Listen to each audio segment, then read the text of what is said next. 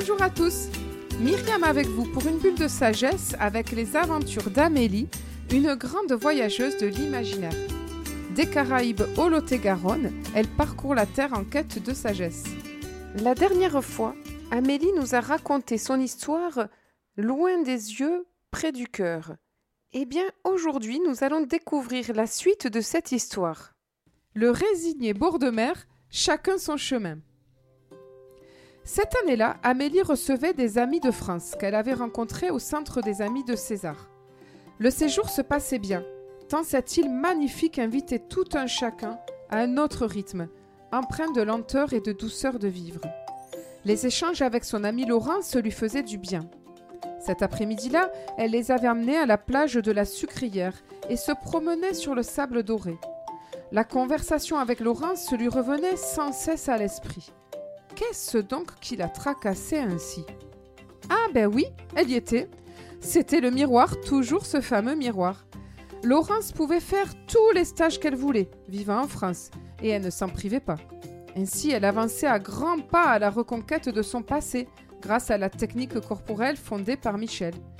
Et elle, Amélie, avait dû arrêter tant le prix du voyage lui coûtait.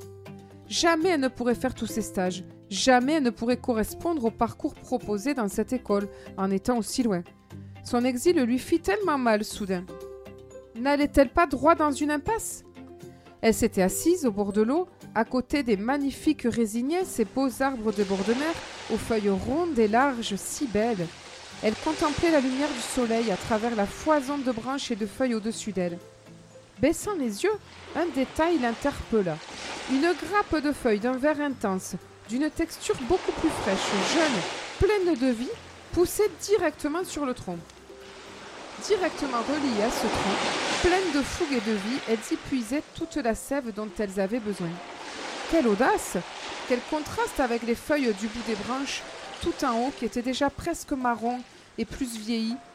Certaines branches avaient même complètement séché, telles des moignons rabougris ou pendouillaient des restes de feuilles mortes et desséchées, toutes tombées. Amélie fut très touchée par cette réponse, venue du plus profond de son âme. Ces petites feuilles pleines de vie, c'était elle Oui, certaines feuilles ont besoin de parcourir toute la route pour se laisser bercer le long des branches. D'autres s'y perdent et meurent au passage. Mais d'autres, ces quelques-unes audacieuses, ont trouvé un raccourci. Puiser leur sève directement sur le tronc. Sont-elles plus vulnérables que les autres?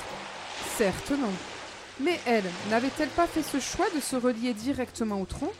Elle venait trop rarement en France et avait décidé de privilégier les séjours avec Michel au lieu des stages avec d'autres intervenants.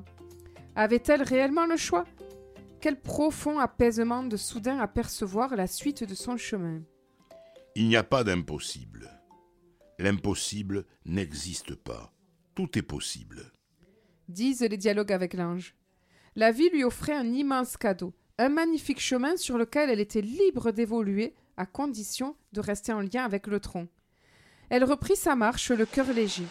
Au fond d'elle, une intime conviction qui la porta de nombreuses années, celle d'avoir choisi le chemin qui lui correspondait. Chacun sa route, chacun son chemin, eut-elle envie de fredonner sur le fameux air de reggae.